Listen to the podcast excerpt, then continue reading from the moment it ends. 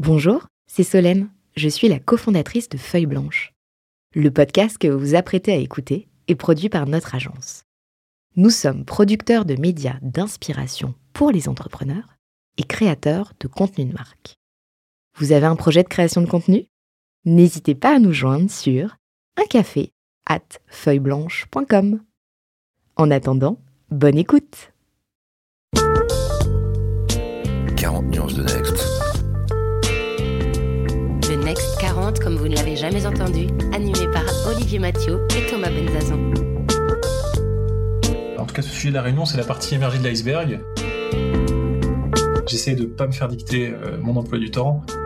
On a une des plus belles équipes de R&D au monde.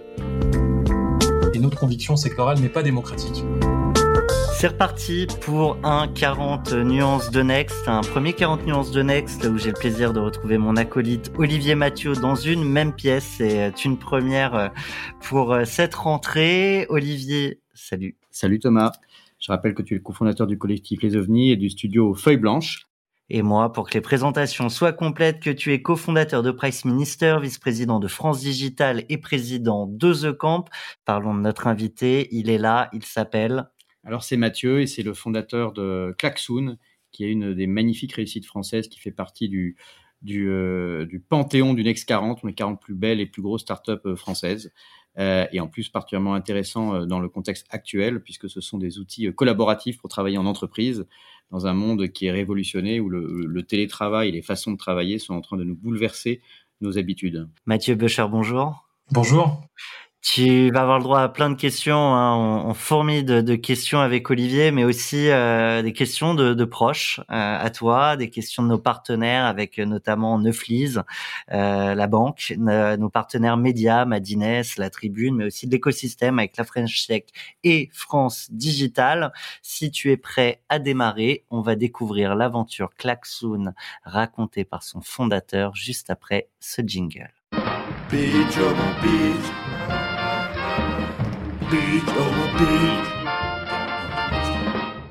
Alors, tu l'as compris, hein, ce jingle dit très bien son nom. Le pitch de Klaxoon, expliquer peut-être à un enfant de 3 ans, ça donnerait quoi? Alors, un enfant de 3 ans, c'est difficile, hein, tu me mets un, super défi. euh, on, est connu pour révolutionner les réunions, et qu'est-ce que c'est que les réunions? Bah, C'est un exercice euh, obligé quand on travaille en équipe, on est plusieurs, on a plusieurs points de vue, on doit prendre des décisions, on doit se mettre d'accord, et euh, on propose nous un, outil qui permet de, mieux s'écouter, euh, de prendre de, meilleures décisions ensemble et, d'éviter que ça dure trop longtemps, puisque ça fait euh, des décennies maintenant qu'on passe beaucoup trop de temps en réunion. Et, à la fois c'est indispensable, et à la fois il faut que ce soit aussi un moment hyper efficace et, le plus plaisant possible. Alors ce qui est intéressant, c'est que vous avez lancé, euh, je crois, Klaxoon en 2015. Euh, Aujourd'hui, on est en 2020. Euh, et donc probablement déjà l'outil a évolué, donc peut-être la façon de le pitcher a pu évoluer, mais ce qui est certain, c'est qu'indépendamment de l'outil lui-même, les, réunions ont, été bouleversées, enfin dans les façons de travailler, de par la crise qu'on vient de traverser, la crise sanitaire et celle du Covid et du confinement. Et du coup, est-ce que ça a changé la vision ou la mission de Klaxoon et également euh, peut-être la roadmap technique, la feuille de route technique. Toi, tu me dis Olivier qu'il n'en parlait pas comme ça à l'époque. Oui, parce que parce que parce que moi, je, je, je me rappelle avoir euh, suivi euh, Klaxoon parce qu'on on se disait bah, c'est génial, il y a un outil français euh, collaboratif qui va qui, qui arrive dans un, dans un dans une résolution de problèmes importantes que toutes les startups euh, détestent les réunions, détestent perdre du temps, etc. Et, euh, et c'est vrai qu'on entendait parler de réveiller la réunion ou de lutter contre la réunionnite ou de voilà, enfin d'éviter de, perdre du temps et de, la productivité, voire de s'endormir euh, en réunion. Oui, alors c'est une vaste vaste question. Euh, la, la réunionnite, pour nous, c'est la, en tout cas, ce sujet de la réunion, c'est la partie émergée de l'iceberg. Notre, sujet passion, notre sujet cœur chez Klaxoon, c'est le, le collaboratif, hein, c'est le travail d'équipe et c'est cet euh, euh, organisme très particulier qui doit prendre euh, en compte différents avis, réussir à les synchroniser. Notre constat, qui est, qui est, qui est pas récent, hein, qui, qui, date déjà de, depuis quelques décennies maintenant euh, dans les entreprises, c'est que euh, c'est pas évident de collaborer euh, et donc on a mis en place différentes techniques, notamment la réunion théâtrale descendante pour informer tout le monde et ça c'est un peu le, le minimum vital d'une autre époque. Euh, notre constat euh, qui a été fait euh, au sein du collectif qui a, qui a créé Klaxoon, on est, on est plusieurs à être passés par le secteur industriel, notamment les méthodes agiles industrielles. On est pour d'autres des passionnés du, du, développement. Donc on a, on a très vite vu qu'il y avait des méthodes très simples qui permettaient de, de réussir à mieux synchroniser en équipe, mais qu'elles étaient souvent euh, réservé à des, à des, experts, à des coachs euh, euh, ou, ou des, des, des, champions de, de l'agilité notamment. Et donc, toute la, la, démarche qui nous a animés, c'est de nous dire comment est-ce que ces méthodes pourraient être mis davantage à la portée de tout le monde.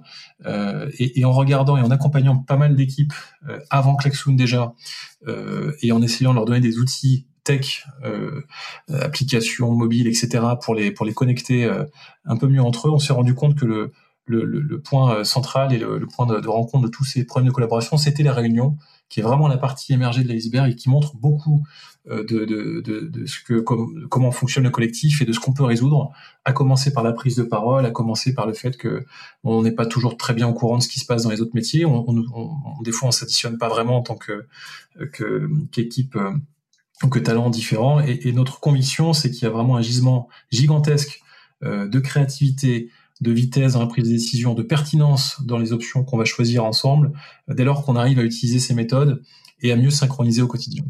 Justement, Mathieu, euh, Klaxoon, c'est une solution qui, regroupe euh, avec des, propositions une offre euh, technologique et qui répond à des problèmes. Mais du coup, la solution, à quelle cause?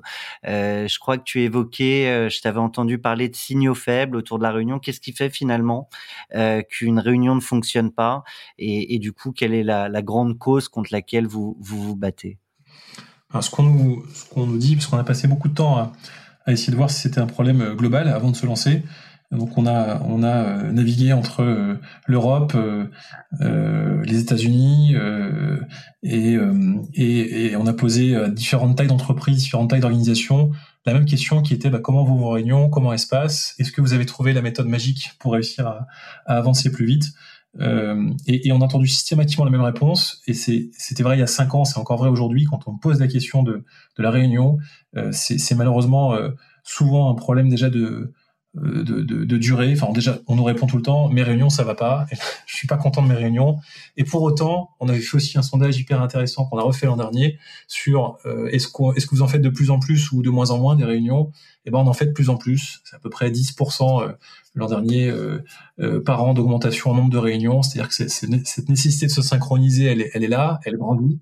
Via, via Klaxoon, les, les, chiffres dont tu parles? Non, non, non, non. ça c'est hors, ça c'est marché c'est marché. Quand on pose la question, est-ce que vous êtes amené à faire plus de réunions par rapport à l'an dernier euh, Comment évoluent les tendances? Et la réponse qu'on a, je le disais tout à l'heure, c'est déjà un avis très critique sur la réunion, mais par contre, on en fait de plus en plus, on y passe de plus en plus de temps. Et quand on va plus loin, pourquoi est-ce qu'on y va de plus en plus? Parce qu'il y a un vrai défi de synchronisation. On nous remonte la difficulté de se synchroniser parce qu'on est sur plusieurs projets à la fois, parce qu'on est sur, plusieurs sites à la fois. En tout cas, on est amené à collaborer avec des personnes qui sont de plus en plus en, mobilité. Et puis, euh, parce qu'il y a aussi cette euh, problématique de de, de, de, de, commandes de, projets qui sont euh, très changeants. On est de plus en plus dans la, dans la réaction, l'adaptation à grande vitesse. Et donc, ça crée une nécessité de se synchroniser. Donc, on y va à l'ancienne. Je me, je me permets de parce que je, vois, je vois, moi, en général, et je, je dis aussi en tant que entrepreneur, mais aussi à, l'écoute d'autres entrepreneurs ou, collègues ou, ou enfin, dans, dans, le monde du travail, on dit qu'il y a trop de réunions des réunions trop longues ou des réunions avec trop de personnes. Et donc, si on cumule l'ensemble de ces, de ces trois indicateurs, euh, ça fait énormément de, de temps qui est parfois euh, perçu comme un peu perdu ou pas productif. Et bon, et toi, tu mets en face évidemment le, le besoin de synchronisation, c'est ce que tu viens de dire. Mais il y a aussi d'autres personnes, des entrepreneurs euh, euh, je crois Thomas, toi tu tu euh, tu me tu pensais à, Alan, on en avait parlé la dernière fois, euh, qui qu'on avait reçu Jean-Charles, le fondateur d'Alan, qui disait que lui il interdisait les réunions. En fait, c'est la culture de l'écrit. C'est ce qui Alors c'est remplacé par l'écrit. Je sais que Jeff Bezos, le, fondateur d'Amazon, lui il disait voilà il faut il interdit les PowerPoint. Donc, pour plus avoir de présentation dans les réunions, mais juste un petit document papier de type Word que les gens sont censés avoir lu avant. Euh, je sais que Xavier Niel, à un moment donné, il disait, voilà, les réunions ne doivent pas durer plus de 15 minutes et on reste debout. Comme ça, c'est la garantie que ça ira plus vite. Donc, en gros, on, sous-entendrait d'ailleurs qu'une bonne, qu'est-ce que ça veut dire être une bonne réunion? C'est une, autre façon de te poser la question. Qu'est-ce que c'est qu'une bonne réunion ou qu'est-ce que c'est qu'une bonne collaboration? Parce que si c'est juste, euh, ça n'a pas duré longtemps, euh, évidemment, c'est peut-être pas suffisant. Et j'ajoute juste pour que tu puisses compléter Mathieu, qu'est-ce qui fait qu'aujourd'hui les réunions ne fonctionnent pas? Donc, déjà, premier point sur, sur le constat qui est qu'est-ce qui est partagé partout dans le monde C'est effectivement un problème de durée sur la réunion, un problème de participation et un problème de prise de décision. Euh, sur la durée, c'est en moyenne une heure et demie dans le monde entier. La stat, elle est assez, elle est assez, euh, la même à peu près partout. Euh, alors que ça devrait durer moins de 30 minutes quand on pose la question à des spécialistes de la, réunion ultra efficace qui, qui, a été appréciée, sur lequel on a, on a vraiment un échange hyper quali avec le bon, on va dire la bonne mobilisation par rapport à l'agenda qui est déjà chargé, bah c'est moins de 30 minutes. Il faut que ça dure moins de 30 minutes. Donc, il faudrait diviser par trois. Deuxième sujet, c'est la participation. Participation qui est aujourd'hui très difficile on nous parle de, de, grandes gueules en réunion. Euh, ça, c'est la, c'est classique de d'un format où on s'appuie beaucoup trop sur l'oral. Et notre conviction, c'est que l'oral n'est pas démocratique. L'oral, ça a plein d'inconvénients, à commencer par euh, le fait que ce soit séquentiel, il faut s'écouter parler les uns après les autres. On peut pas tous parler à la fois, évidemment, ça marche pas.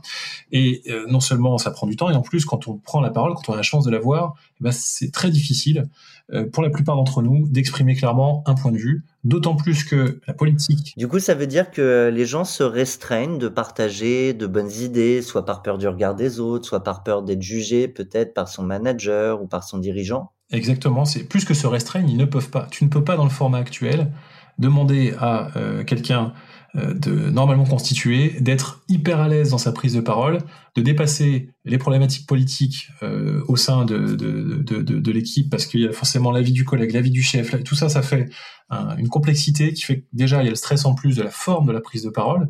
Donc on nous forme là-dessus des fois à l'école, il y a des experts en, prise de parole, mais le sujet il n'est pas là.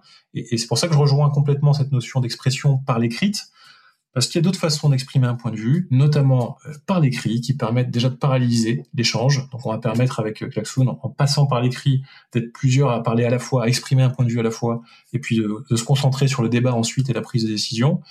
Après, quand on va sur l'extrême d'interdire la réunion, moi ça me fait le même effet que de dire euh, j'interdis les problèmes. euh, je pense que la réunion, elle a, elle a, on n'y va pas pour rien. Et il y, y, y, a une nécessité euh, évidente. Euh, on, aborde le côté temporel, le côté prise de décision, mais il y a aussi cette nécessité d'avoir un collectif qui se connaît. Et quel que soit la, le nom qu'on donne à ça, on parle souvent de synchronisation chez Klaxoon. Euh, en tout cas, il y a besoin de se rencontrer, de se connaître, de se voir, de s'entendre, de dialoguer. effectivement, on peut remplacer certains aspects, et c'est notre approche. Euh, la moitié des réunions peuvent être remplacées par des échanges euh, qui peuvent tout à fait être euh, soit automatisés, processés ou à l'écrit ou, ou, ou, autre. Par contre, il y a un aspect qui est très mal travaillé dans ces réunions classiques, euh, c'est cet échange et ce dialogue qui, qui, est, qui, est, indispensable et qui permet de, de mieux s'entendre, de prendre les bonnes options, d'accélérer. après, encore une fois, pour répondre à ta question qui était qu'est-ce que c'est qu'une bonne réunion, je dirais que c'est déjà une réunion qui est organisée, planifiée, ou en tout cas euh, on va faire deux grands types de réunions. La réunion qu'on va appeler la, réunion rituelle, qui va driver le quotidien, qui va être un peu la, dorsale de synchronisation de l'équipe, sur lequel on va avoir une prise de parole la plus courte possible, mais qui donne une vision euh, assez claire, euh, précise, rapide, et surtout en parallèle de l'oral, de l'écrit, donc documenté, speak with data, comme on dit dans les méthodes agiles. Donc une prise de parole de 5 minutes max par personne, dans lequel on va passer de l'info, tu disais que l'attention euh, du, du, public euh, généralement euh, est, maximum autour de 15 minutes. Alors là, on arrive d'ailleurs bientôt aux 15 minutes de, de, ton podcast. Comment on fait pour pour faire tenir tous nos auditeurs pendant l'heure et demie qu'on va passer ensemble? Alors il y a plein de techniques, justement, c'est là que tu, soit tu vas du côté du champion de l'animation de réunion et, qui saura sans doute mobiliser l'attention pendant pendant euh, deux à trois fois plus de temps que la normale, mais, mais euh, euh c'est un peu des artifices tout ça, et, et, et, et, et c'est pas c'est pas là-dessus qu'on se concentre.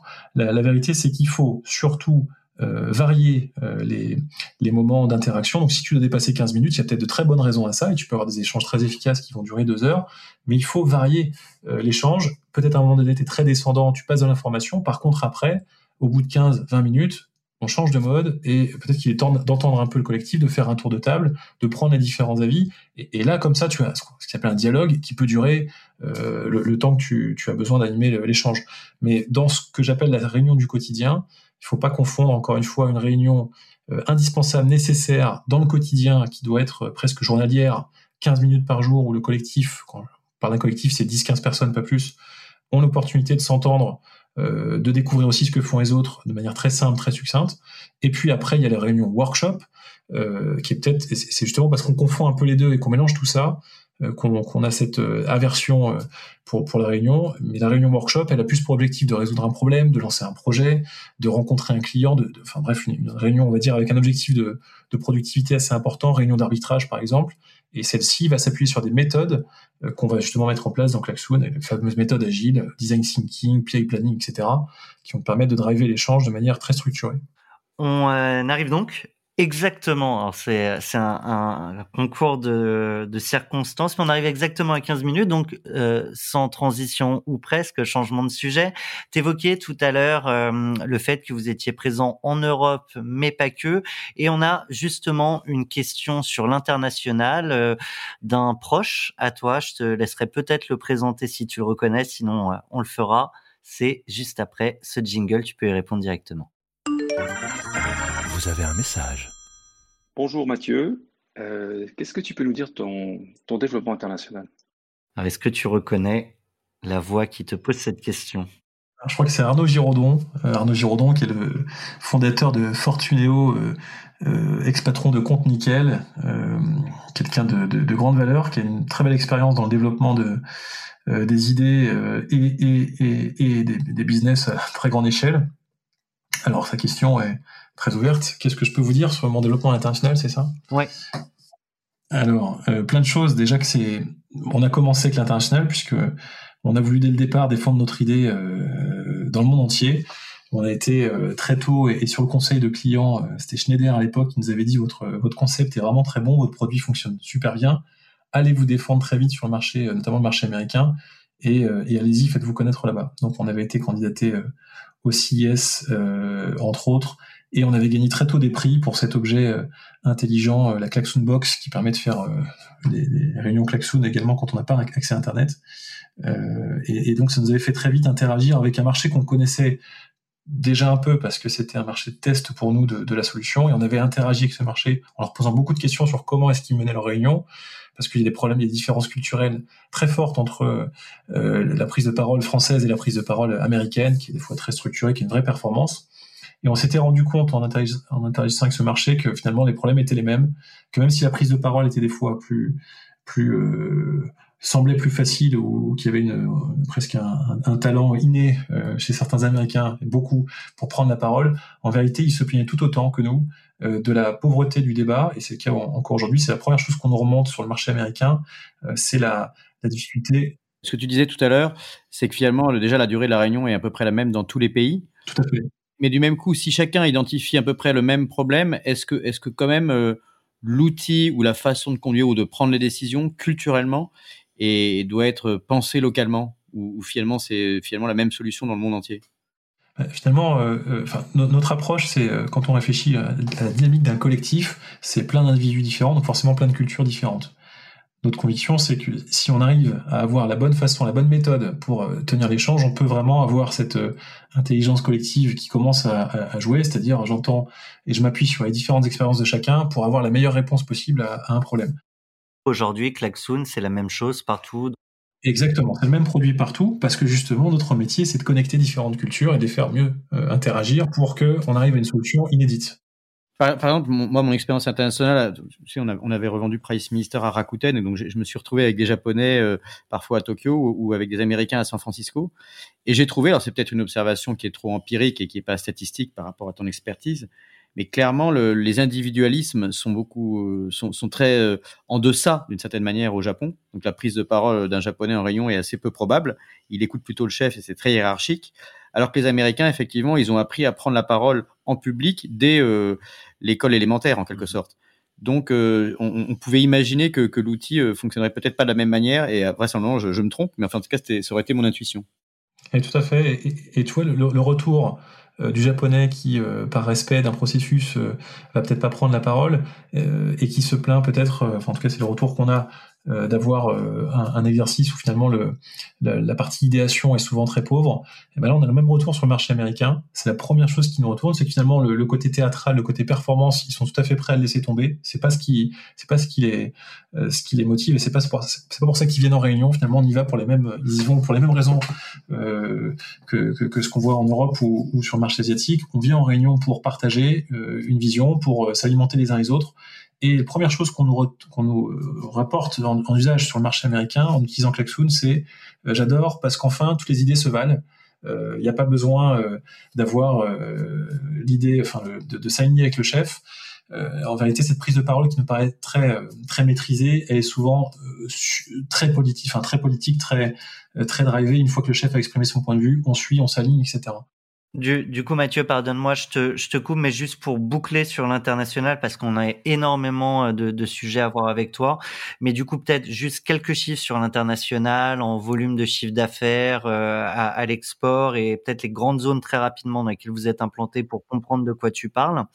Euh, mais du coup, aussi une question entre le bande global euh, mmh. dont on parle souvent euh, et face à ça, des, des boîtes qui, enfin, c'est un investissement de partir à l'international, c'est peut-être le même quand on a une solution tech. Mais je serais, curieux d'avoir ton avis sur les, premiers écueils. Est-ce qu'il y a eu aussi des plantages à l'international, comme on pu le connaître un certain nombre d'autres startups, et notamment aux États-Unis? Ouais. Alors aujourd'hui, on est présent dans plus de 120 pays. On a à peu près 4000 euh, organisations clientes euh, dans le monde entier, de, avec absolument tous les types d'entreprises ou d'organisations, des petites ou très grandes, euh, également le secteur public, des universités, également sur le marché américain et, et, ailleurs. Donc on a vraiment une vision très large. Le marché export pour nous, c'est pratiquement 50% de l'activité. Le marché américain qui est très très fort, parce qu'on a commencé très tôt là-bas, à peu près 30%. Euh, donc ça, c'est les grandes lignes. Et nous, on est présent en France évidemment, mais également avec des bureaux à New York, à Boston et à Singapour. Euh, après, pour ce qui est de l'aventure euh, américaine, nous, on a commencé très tôt, je disais, avec la partie reconnaissance et prix. Ensuite, on a mis du temps à, vraiment euh, installer une équipe commerciale là-bas, parce que justement, c'est autant on était très très actif sur des, sur des séquences, typiquement le salon, le CIS, on y était cinq fois, on a gagné plusieurs prix, plusieurs années de suite. Donc on connaît très très bien l'exercice. On apprécie particulièrement ce type d'événement américain parce qu'on rencontre le monde entier. Donc au CIS, tu parlais du CES, donc c'est le CES de Las Vegas qui est le grand événement dédié au lancement des innovations euh, euh, une fois par an en janvier, je crois. Ouais. C'est ça. Et, là, on rencontre le monde entier. Donc nous, on s'en est servi comme un, un accélérateur d'internationalisation, pas que sur le marché US. Mais c'est vrai qu'on observait que sur le marché US, les, les règles du jeu sont quand même complexes et que pour recruter des très bons aux États-Unis. On a besoin de très bons forcément quand on lance une innovation dans le B2B. Il ne s'agit pas de, faire euh, euh n'importe quoi. C'est des ventes complexes euh, avec un certain avec des cycles de vie assez assez longs. Et donc on a on a mis à peu près trois ans au total. On a lancé la, le premier bureau en 2017. Euh, donc le produit était lancé en 2015. En janvier 2016, on obtient notre nos premiers prix au, salon CIS. Euh, à peu près un an plus tard, on met un an à trouver les bonnes ressources. On lance notre bureau à New York.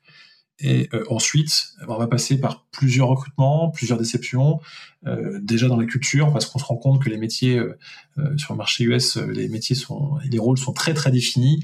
Et à ce moment-là, on a une culture très start-up chez Klaxoon en 2017-2018 où chacun euh, passe d'un métier à l'autre euh, presque plusieurs fois par jour. Et là, sur le marché américain, les règles du jeu sont un peu différentes. Il faut des métiers et des méthodes très structurées pour la conquête commerciale. Vous pouvez pas dire à un commercial, euh, notamment le B2B grand compte, de faire à la fois gérer son agenda et, prospecter, et puis à la fois être hyper percutant sur une vente. Ça, c'est trucs qui leur parlent pas trop. Les très bons se concentrent sur une zone très précise du cycle de vente, la transformation d'un deal, l'avant-projet, l'accompagnement, etc. Donc c'est ça vous force finalement, en tout cas c'est ce que ça nous a appris nous, à raisonner, à processer euh, l'approche euh, et la gestion d'un client, que ce soit la prospection jusqu'à la, partie accompagnement dans l'usage.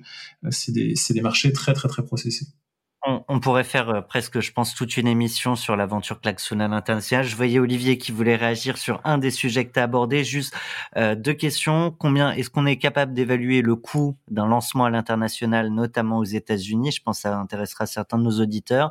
Et deux, si tu devais t'adresser à toi-même un carton jaune sur un projet à l'international euh, sur lequel vous êtes peut-être planté, mais qui était riche d'enseignements, et je te demanderais malheureusement de répondre de manière la plus concise possible pour qu'on puisse aborder tous nos auditeurs de sujet Alors un coup, euh, écoute, euh, tout dépend ce que tu veux faire. Il faut, se, le, sujet, c'est que c'est dans la durée.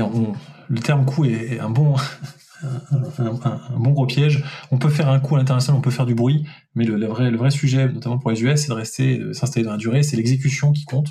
Donc je dirais que voilà, il faut installer au minimum une équipe de 5 personnes. Et il faut vraiment avoir une ambition tout de suite assez grande parce que c'est un marché tellement grand que si votre idée est bonne, il y aura très vite 100 personnes à bosser dessus et, et, pourquoi pas dans la même boîte. Donc, euh, euh, pour faire un coup, faut pas y aller à moitié. Quoi. Aux États-Unis, si votre marché est grand, il faut tout de suite penser à allumer l'étincelle et tout de suite penser à, scaler. Il n'y a pas d'entre-deux. C'est pas possible sur le marché américain, en tout cas sur une bonne idée.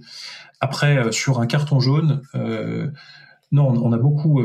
On, aurait dû encore recruter plus vite. Je pense que j'ai trop attendu. On a trop attendu au début le recrutement on cherchait la personne euh, miracle, le, profil miracle, top performer, euh, super vendeur, etc., euh, président des ventes. Bon, un truc qui, est finalement introuvable. Je pense qu'il faut accepter de passer par des notions d'escalier. Il faut commencer petit, il faut se rendre compte et, faire deux trois ventes qui sont peut-être pas géniales, mais qui vont déjà vous permettre d'être présent. parce que de toute façon, ce profil-là finalement n'existe pas. C'est un vrai piège. Il n'y a pas de, magicien du marché américain. La vraie magie, c'est la machine. Il faut construire la machine. Euh, pour le marché américain comme pour le reste du monde, qui va vous permettre de processer et d'être euh, indépendant de cette notion de, talent individuel. Tu n'as pas pensé toi-même à aller t'installer aux États-Unis comme le font un certain nombre d'entrepreneurs, y compris d'ailleurs dans le Next 40 Si, tout à fait. C'était euh, c'était un de mes souhaits quand j'ai lancé Klaxoon en, en 2016. Euh, d'aller m'installer là-bas. Euh, j'ai d'ailleurs un investisseur euh, franco-américain, White Star, qu'on a, qu'on, a, que j'ai convaincu à New York de d'investir dans, dans, dans Klaxoon. mais, mais finalement, le monde a un peu changé entre 2015, 2010, 2015 et, et aujourd'hui. Et on est arrivé typiquement au moment où on s'est rendu compte que finalement, euh, c'était pas en tout cas une garantie de succès que de déplacer le patron. Alors c'est sûr, des fois ça peut être mieux, mais sur notre sujet à nous, où il y a un, fort aspect R&D, euh, un, gros travail à faire sur l'accompagnement des clients. Euh, je pense que, et ça je regrette absolument pas de l'avoir fait, je pense que l'essentiel et l'important c'est de rester euh, au centre de, de, de ces, différentes, euh, ces différents sujets, et ça, ça se passait à Rennes chez nous, et ça se passe toujours à Rennes. Et puis pour le reste, pour le développement commercial, et c'est le choix qu'on a fait euh, de, de, recruter, de staffer une, une belle équipe commerciale, euh, c'est quelque chose qui peut se faire en étant euh, n'importe où dans le monde. Et d'ailleurs, les, les, Américains pratiquent euh, de manière complètement normale. Pour eux, il n'y a pas de centre des États-Unis. On peut être dans plusieurs villes à la fois. L'équipe peut être dispatchée sur plusieurs territoires. Encore une fois, c'est vraiment une logique de machine qu'on monte sur l'international et les grands groupes, on a une question de notre partenaire France Digital, donc ça va te permettre d'y répondre dans la foulée. Vous avez un message. Bonjour Mathieu. À France Digital, les fondateurs de startups nous disent souvent qu'ils ont du mal à bosser avec les grands groupes.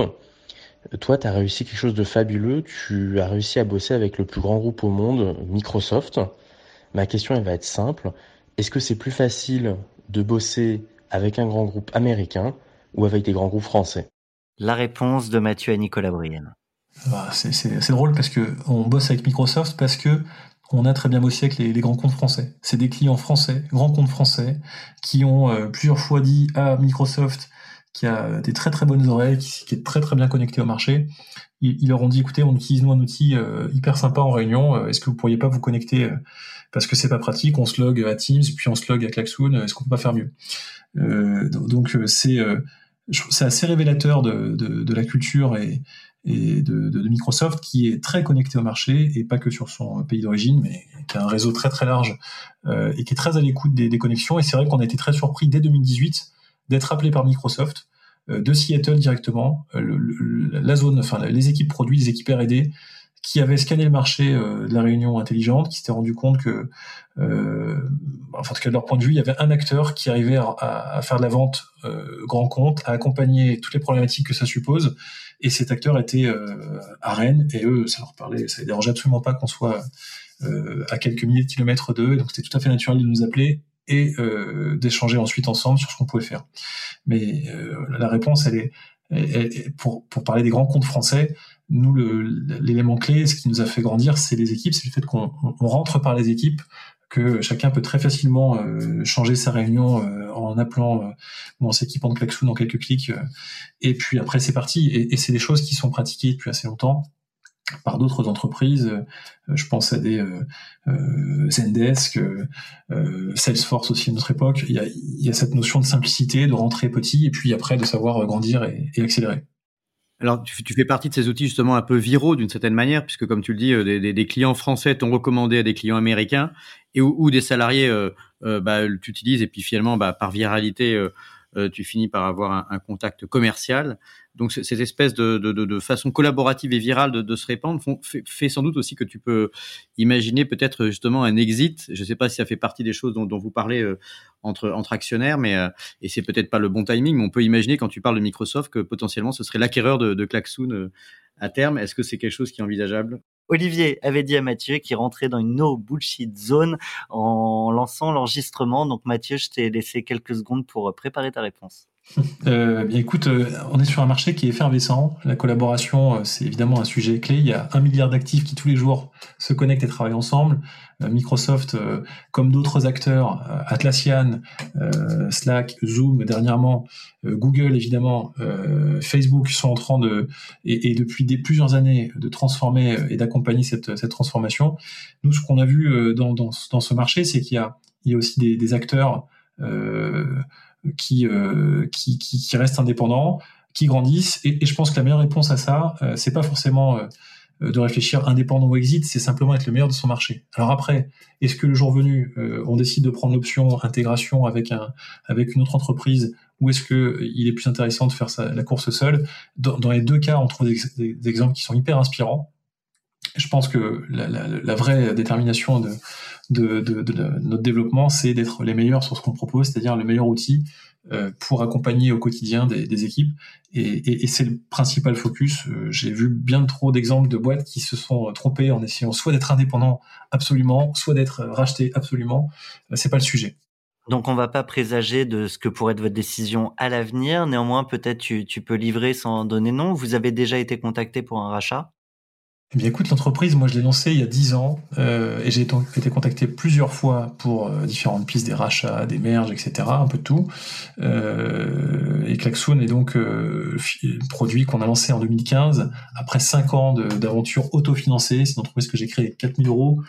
Euh, bon, bref, donc on a, on a un chemin qui est très à la fois long et à la fois à la fois très pragmatique, où ce qui nous caractérise, c'est une vraie passion pour notre sujet, euh, une vraie passion pour le sujet de travail en équipe. On est convaincu qu'il y, a beaucoup de choses à apporter euh, sur ce marché de la, la collaboration. Après, euh, moi, j'ai jamais été animé par cette notion de revente ou cette notion de. On m'avait dit ça une fois que dans les écoles de commerce, on enseignait qu'une entreprise était faite pour être vendue. Écoute, je j'ai pas forcément cette et j'étais pas formé. C'était sans doute un, vrai défi pour le coup euh, à la notion de comptabilité aussi dans les entreprises. Et, euh, et, je suis content de pas avoir eu ce message parce que je, me serais opposé. Je, pense qu'il y, a, plein d'entreprises euh, qu'on connaît aujourd'hui qui sont des grandes marques et c'est ça qui, qui, nous anime bien plus chez Klaxoon. Des grandes marques dans le sens où on sait que le service qui est rendu est exceptionnel, que les produits qui sortent sont, juste géniaux et, et, qu'ils ont avec l'équipe qui y est a fait le maximum pour avoir un produit qui dépasse l'état de l'art. Ça, c'est vraiment des choses qui parlent aux équipes de Klaxoon. votre net promoting score, vous, vous l'avez ou alors, le, fameux NPS, oui, alors c'est un, sujet dont on parle avec euh, Lauriane, qui est notre patronne du service client, euh, qui est euh, passionnée par ces sujets-là. Et on nous a souvent dit qu'on avait des retours presque trop positifs et qu'on et qu'on pouvait se permettre d'être d'être comment en, encore plus d'avoir de, de, un service client qui serait peut-être un peu moins présent. Mais c'est vraiment encore une fois un positionnement et un choix de positionnement. Excuse-moi pour les béotiens, je rappelle juste que Net Promoter Score, c'est donc le, le score de, des promoteurs en fait d'une marque, donc de, satisfaction en quelque sorte et de recommandation d'un service ou d'un produit. Tout à fait. Et donc, euh, euh, je pense que ça, ça peut être assez, assez trompeur. Nous, on a fait le choix d'avoir un, un accompagnement en plus plus. Donc, on a un, euh, une communauté utilisateur euh, qui, apprécie, euh, j'espère, beaucoup les, les, les, tous les efforts qu'on peut faire pour les accompagner. Et on, investit beaucoup là-dessus parce qu'on est convaincu que c'est quand même un sujet difficile de changement de méthode, changement de, pratique du quotidien.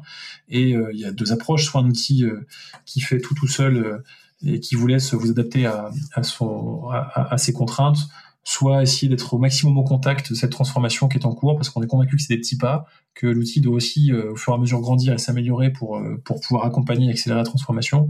Donc on est plus dans cette notion de, de discours, de dialogue avec le marché, euh, là où des retours, euh, et, et, et, on voit des fois des, des choix dans le domaine de la tech où on a des, des, des services clients pratiquement injoignables, euh, mais, mais bon, ça fonctionne. Donc notre approche, elle est plutôt de se dire, on est au début d'un mouvement, d'une transformation, euh, on a un produit qui euh, qui s'adapte, qui doit s'adapter à, cette transformation avec le, les barrières les plus faibles possibles. Tu parles de transformation, euh, du fait de devoir s'adapter. Il y a un mouvement qui est en train de transformer la planète, ou en tout cas qui exige à la planète, aux entrepreneurs aussi de rien de s'adapter. C'est euh, cette période Covid qu'on vit tous. Je te propose qu'on en parle sans revenir sur euh, les débuts du confinement de Klaxoon. Il y a, il y a quand même pas mal de sujets euh, sur lesquels on aimerait ton avis. Je sais que je vous demande de rester chez vous je vous demande aussi de garder le calme, chez vous, chez vous, chez vous. Je pense que c'est important dans les moments que nous vivons. Alors, on aura, on aura plein de questions de nos partenaires sur, sur, sur, sur ce sujet. La crise Covid, au-delà de, de ce qu'elle a impliqué directement chez Klaxoon et, chez, toi en tant qu'entrepreneur et chef d'entreprise, on imagine aussi qu'elle a euh, quand même vraiment changé les façons de travailler, comme on le disait en introduction. Euh, Est-ce que dans ton cas, ça serait pas pratiquement aussi une opportunité finalement même si c'est toujours un petit peu brutal de dire ça, alors que plein de gens sont en, sont en, souffrance. Et on aura une question là-dessus aussi euh, d'un de nos partenaires. Oui, alors euh, déjà, euh, effectivement, il y a un changement de. Enfin, en tout cas, on est dans une ère très particulière, dans un moment très particulier qui vous met les managers et les équipes face au mur. Il n'y a pas le choix, vous devez être pour la plupart à distance. et si vous n'êtes pas à distance, c'est compliqué. Il y a les masques, etc. Il y a beaucoup de, beaucoup de contraintes. Donc ça, fait un contexte euh, différents, mais surtout euh, brutalement différents. Et, et ça, oui, euh, les solutions comme les solutions comme les nôtres permettent euh, d'être plus efficaces quand on est à distance, ou en tout cas quand on est amené à devoir se synchroniser de manière un peu rock'n'roll, en étant des fois au même endroit, des fois en décalé, etc. donc oui, ça, ça, paraît être un, une situation idéale. Pour autant, la brutalité d'une transformation, c'est jamais très bon. ça provoque alors on les connaît, les phases, insidération, ensuite adaptation, euh, mais adaptation qui peut être aussi très court terme.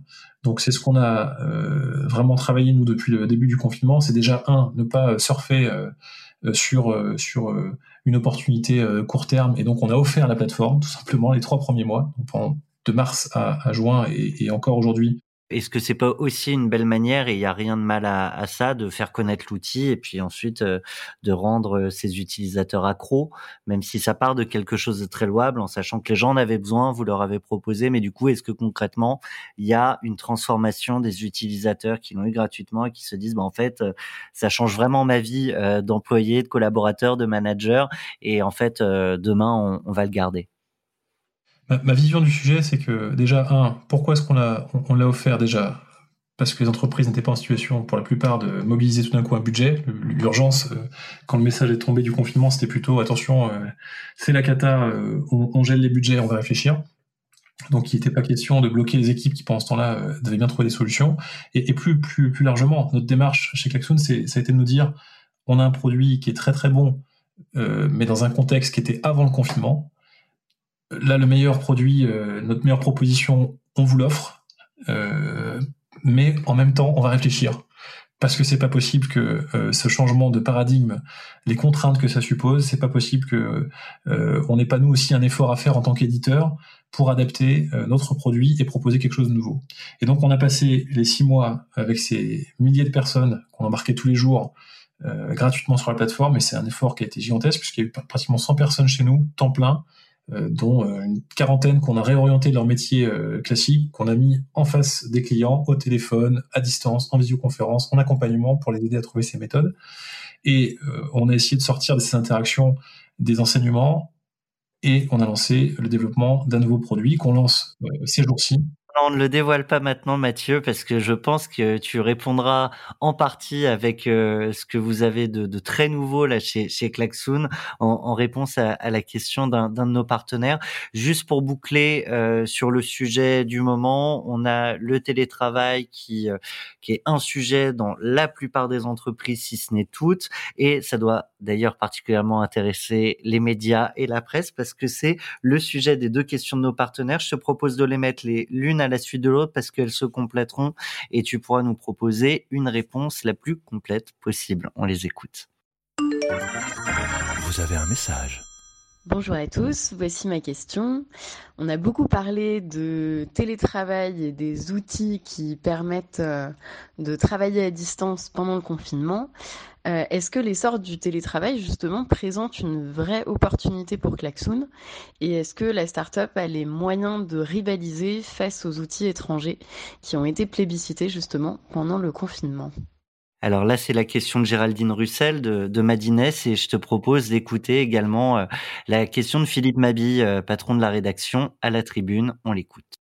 Bonjour. Il commence à y avoir un débat sur l'impact, positif ou négatif, du télétravail sur la productivité.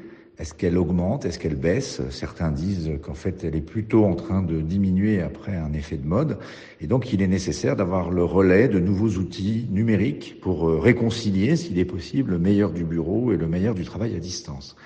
À quoi pourrait-on penser? Est-ce que Klaxoon travaille en ce sens? Merci. Ok. Eh, bien, euh, pour répondre à cette euh, vague du télétravail euh, obligatoire, déjà, oui, on a, comme on disait tout à l'heure, on a essayé d'être le plus possible connecté aux transformations et, à l'adaptation et aux efforts que faisaient les équipes partout dans le monde sur cette séquence. Et, donc, on a on a une, position, une vision assez riche de ces échanges qui nous a permis d'affiner notre notre proposition et, un nouveau produit. Euh, est-ce qu'on a les moyens Déjà, on est, euh, on est une entreprise de 250 personnes, plus de 100 personnes à la R&D. Les interactions qu'on peut avoir avec euh, les grands du secteur du, du, monde du B2B nous montrent que sur ce sujet précis de la réunion intelligente, on a une des plus belles équipes de R&D au monde. Et je crois qu'on vient de prouver en moins de six mois, en sachant sortir un produit qui allie de la collaboration visuelle et de la visioconférence intégrée, qu'on a une capacité, une réactivité et un niveau de jeu qui est, très élevé. Donc oui, je pense que d'un côté, du côté produit, on est tout à fait capable de rivaliser et on vient encore de le prouver. Puis les prix précédents montraient bien ce savoir-faire. Au-delà de ça, sur la partie exécution euh, commerciale et marketing, bah, c'est toute la partie sur laquelle on a énormément accéléré ces derniers mois, euh, sur laquelle on se renforce en recrutant différents talents euh, dans tous les dans tous les pays du monde, mais surtout en s'alliant avec euh, ces acteurs qui font référence sur le marché. Et on a reçu il y a quelques semaines maintenant le prix remis par Microsoft de partenaire de l'année sur le sujet des applications de productivité notamment et de collaboration en parallèle de Teams.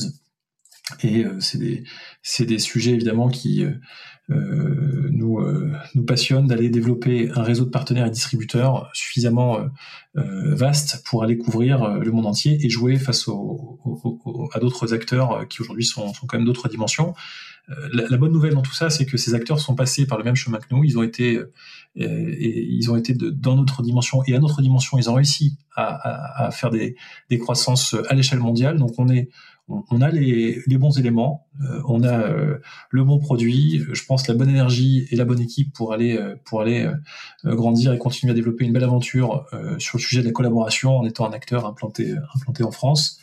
Sur le deuxième sujet qui est l'impact du télétravail pour ou contre le télétravail, je reviens à ce que je disais tout à l'heure sur la brutalité de cette crise, elle nous traumatise littéralement, on est brutalement plongé dans un télétravail forcé pendant des mois. Euh, et puis on nous pose évidemment la question à cette rentrée de comment vous souhaiteriez la rentrée. Alors évidemment, après un tel traumatisme, on aurait tous adoré, on a tous rêvé d'avoir une rentrée normale, de revenir après ce cauchemar à quelque chose de, de juste comme avant. Et on, plusieurs, euh, je crois que beaucoup d'entreprises sont revenues, ont tenté le mode on arrête le télétravail, on revient au bureau. Euh, bon. Ça va peut-être être plus compliqué d'arriver à refaire du, du bureau. Euh, on, on, voit que ça évolue toutes les, tous les 15 jours. C'est ça, et je pense qu'il y a eu une première phase, et il y a eu ces débats entre euh, au courant de l'été et, et, à la rentrée tout début septembre de pour ou contre le télétravail.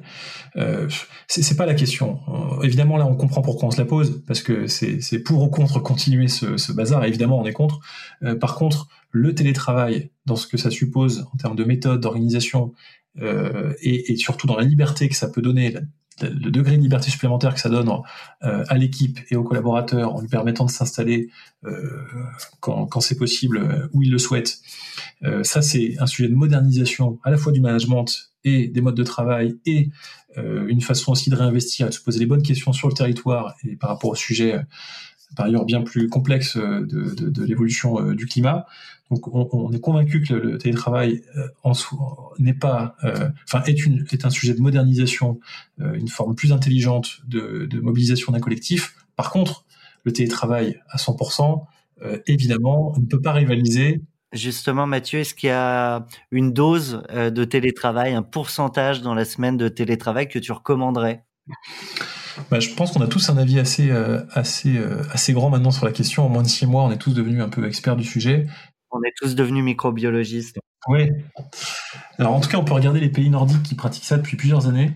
Et, et je trouve qu'on, moi je suis assez d'accord avec, avec ce que je vois pratiquer là-bas. C'est deux à trois jours euh, de, présentiel, donc finalement un, 60-40%, 60%, présentiel, 40% distanciel, avec des jours qui sont euh, qui sont protégés, euh, sur lesquels on, demande à l'équipe d'être obligatoirement présente, enfin en tout cas de, de, faire un effort de présence. Donc les jours protégés pour le télétravail, c'est lundi, mercredi et vendredi. Alors à, discrétion, certaines équipes sont plutôt le lundi ou le vendredi, mais en tout cas, il y a des jours où on s'assure que le collectif peut se retrouver, peut être présent, et puis, euh, pour jusqu'à 40% du temps, on peut pourquoi pas être à distance. Nous, ce qu'on pratique euh, euh, en cette rentrée, c'est un, télétravail où on peut être le moins possible présent sur le site parce qu'on en voit tous les contraintes. Et on, se rend compte qu'à un à deux jours de présence, en, avec toute une logique d'effectifs de, tournants, de, de, pour pas avoir tout le collectif au même moment, pour toutes les contraintes qu'on connaît sanitaires, on se rend compte qu'en tout cas, avec un à deux jours de présence par semaine, grand, grand grand max, ça permet de tenir dans la durée. Euh, si ça doit durer encore des mois, bah, on peut s'en sortir. Si on doit être tous en télétravail, c'est comme ça qu'on a fonctionné jusqu'au mois de août pour pour Klaxoon. Bah, on peut y arriver. Évidemment, c'est pas idéal. Euh, donc, si on parle du monde d'après, ça tombe bien, Mathieu, que tu nous lances sur le monde d'après parce que c'est une rubrique euh, du podcast 40 nuances next. Parce que là, là, on, a parlé, on va, on va lancer le, le, jingle avec Thomas. On a parlé de, la crise du Covid, mais c'est quelque chose qui a été forcé donc on a tous été forcés au télétravail. Donc certains d'ailleurs refusent l'appellation de télétravail pendant cette période-là parce qu'en plus elle, a été combinée avec les, enfants, le confinement à, domicile, etc. En revanche, ça nous invite effectivement à réfléchir sur le, le futur du travail, donc le fameux monde d'après. Tout à fait. I have a dream. Alors avant de te demander, Mathieu, à quoi tu rêves pour euh, l'avenir, on va être presque très concret.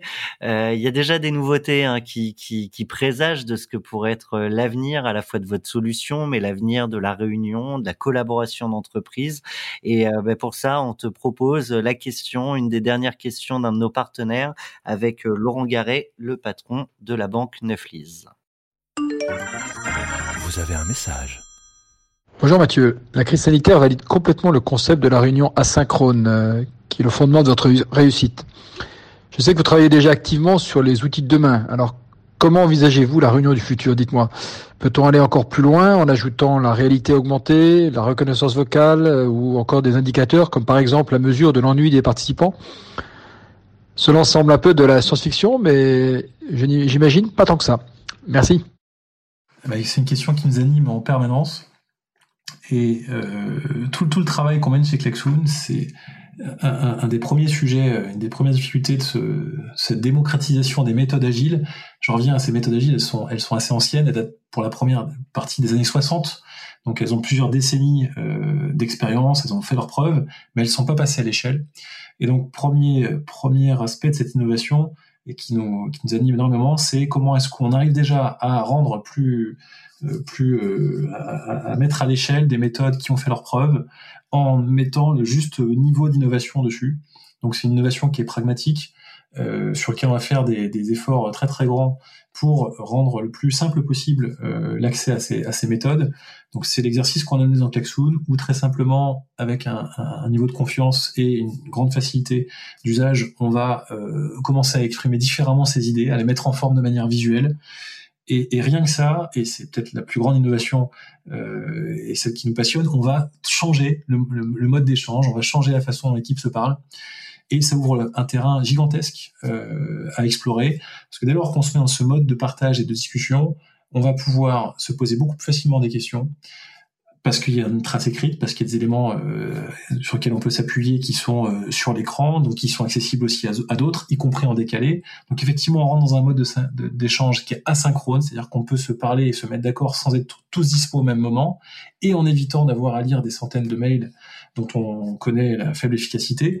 Donc on va être sur quelque chose de plus naturel. Si on doit parler du futur, c'est vraiment notre souhait, c'est d'être sur une démarche qui est de plus en plus facilitante euh, et de faire en sorte que le, le collectif soit euh, facile, soit, soit en tout cas qu'on arrive plus facilement à comprendre quels sont les différents avis des autres, à les mobiliser, à entendre leur, leur expérience, à avoir une trace aussi de, de, ce qui a été fait, parce que ça c'est un des grands, un des grands défauts euh, de, de, la collaboration aujourd'hui, c'est qu'on est beaucoup dans le présent et on parle beaucoup du futur, mais on oublie beaucoup ce qu'on vient de faire et ce qu'on a fait il y a encore des fois quelques semaines, quelques mois, quelques années avant. Et pour autant, c'est essentiel quand quelqu'un arrive dans l'entreprise de réussir à lui montrer et à lui permettre de très vite s'appuyer sur ces différentes expériences.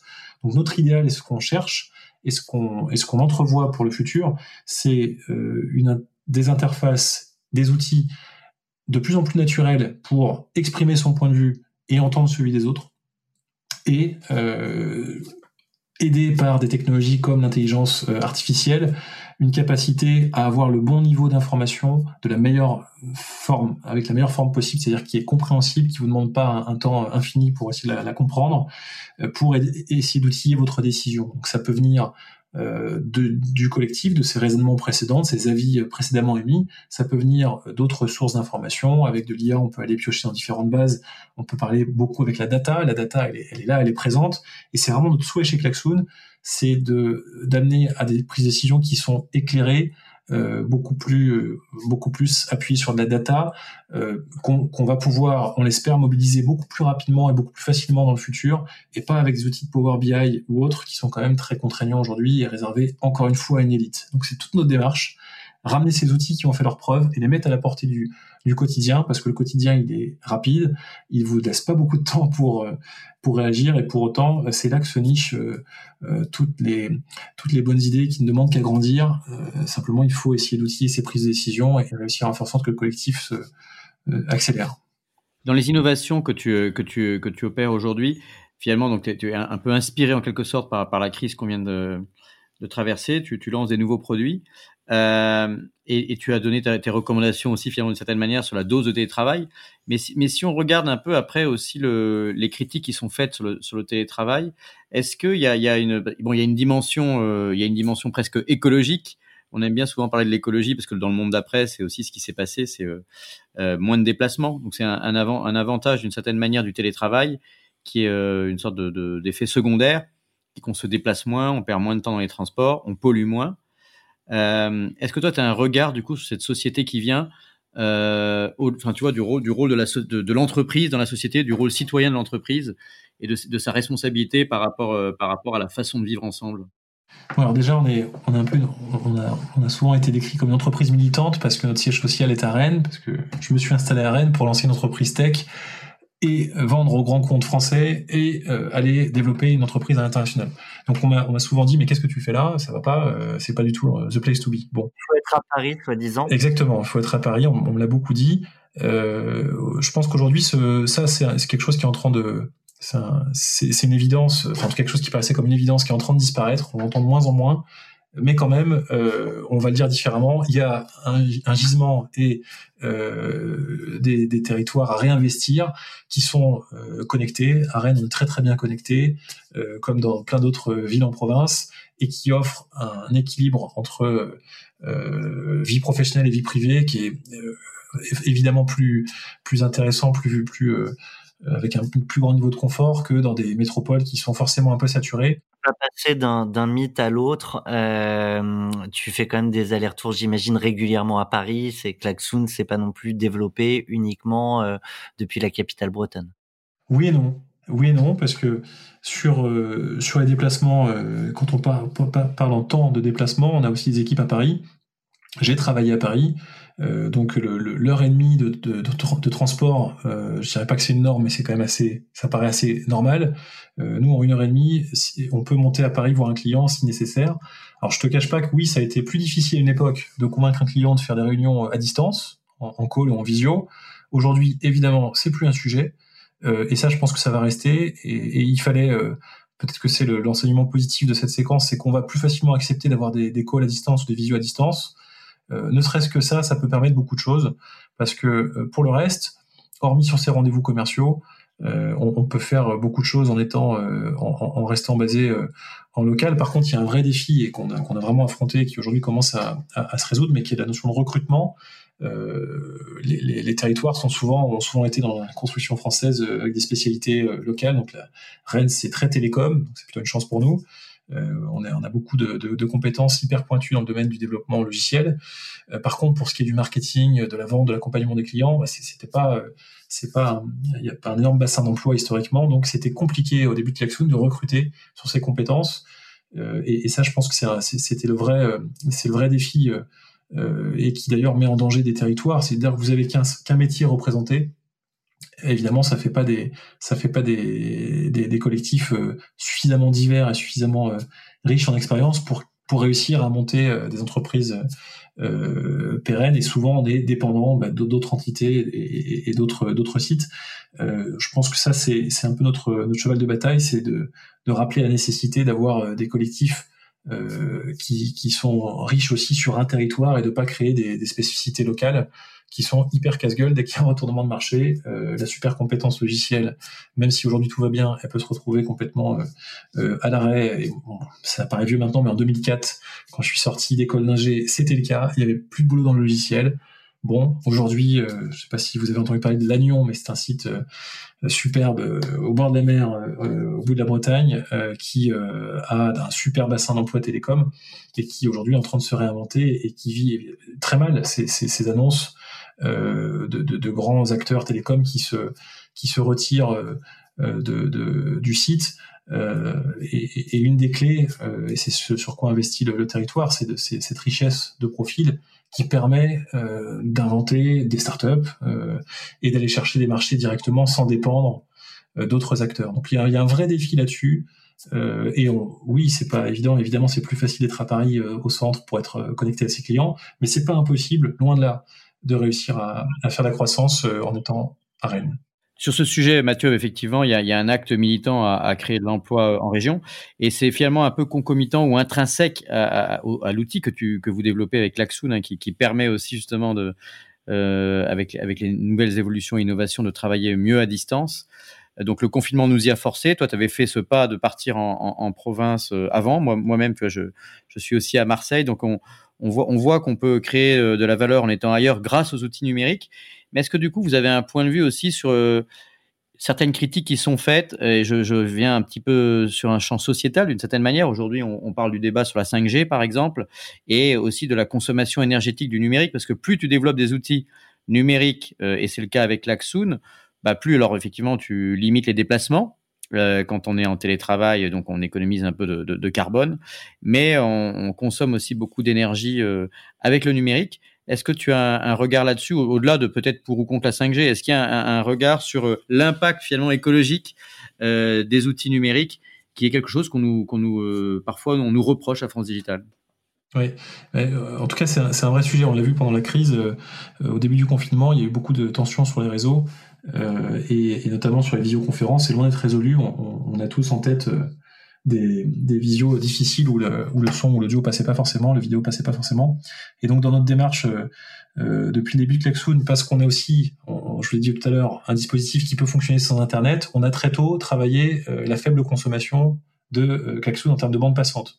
Donc, dans le confinement, on nous a souvent rapporté qu'on était un des rares outils qui continue à fonctionner même quand il n'y a pas beaucoup d'Internet. Et c'est vrai que Klaxoon consomme très, très, très peu de données. On n'est pas une solution euh, qui vous demande euh, une, grande bande passante et parce qu'on s'appuie encore une fois sur les éléments très simples, des textes, etc., qui sont très légers. Euh, donc on a, on a pu constater que c'était déjà un problème, au-delà de l'envie de mieux faire demain, c'est déjà un problème, les réseaux permettent pas d'être tous en visio HD euh, à droite et à gauche. Alors peut-être chez vous si vous avez la fibre, mais euh, on n'est pas toujours chez nous, on est des fois sur un site où il y a des contraintes de VPN, etc. Donc oui, déjà aujourd'hui, même par les simples contraintes techniques, il y a un défi à réussir à proposer des solutions qui sont les plus optimisées possibles en termes de bande passante, et justement c'est ce qui nous a animé dans la sortie euh, de, de, notre nouveau produit qui s'appelle Board, où on a inclus un système de visioconférence, mais avec un, une contrainte très très forte sur la bande passante, puisque l'image est très petite. Alors ça, vous verrez pas la tapisserie de votre voisin en HD ou de votre collaborateur ou de votre collègue en HD. Par contre, vous verrez la dynamique, vous verrez le mouvement, ce sera suffisant. C'est une, toute petite fenêtre, elle fait 10% de l'espace, mais avec ça, on va consommer 5 à 10 fois moins de bande passante. Et euh, effectivement, je pense qu'on on a eu la chance de vivre peut-être des heures très riches, très multimédia, si on prend un vieux mot, où on était, les technos coûtaient, coûtaient rien, quoi, la consommation ne nous importait pas. Et je pense qu'on rentre dans une phase où effectivement, il faut maintenant considérer euh, les, progrès qu'on peut faire sur la consommation de, des outils numériques. Et bon, faut, faut se rappeler quand même euh, euh les proportions entre un call visio euh, d'une heure avec un client et un déplacement TGV à Paris ou voiture. Enfin, voilà, faut prendre la mesure des choses. On est quand même dans un monde qui euh, s'est mis dans une logique de déplacement massif euh, euh, avec une grosse consommation euh, énergétique, euh, transport physique, etc. oui, il y a un coût tech. Maintenant, on a surtout plein de pratiques du quotidien qu'on peut améliorer. Et puis en parallèle de ça, parce qu'il y a déjà une forte tension sur les réseaux, évidemment un travail de, rationalisation et d'optimisation des consos des plateformes. Mais je pense que là-dessus, on peut, on peut faire des, des, pas de géants. Et ça a déjà commencé, plus ou moins contraint ou forcé par ces réseaux qui sont déjà tendus. Merci Mathieu. On, a eu le plaisir de découvrir pendant ce premier épisode euh, l'entreprise, euh, comment elle a évolué euh, depuis sa création il y a seulement, faut le rappeler, seulement seulement cinq ans. ce qui va nous intéresser avec Olivier, on va te donner rendez-vous à toi ainsi qu'à nos auditeurs. rendez-vous dans la seconde partie de ton podcast. C'est juste après ce jingle et le podcast est à suivre. 40 nuances de Next. Le Next 40, comme vous ne l'avez jamais entendu, animé par Olivier Mathieu et Thomas Benzazon.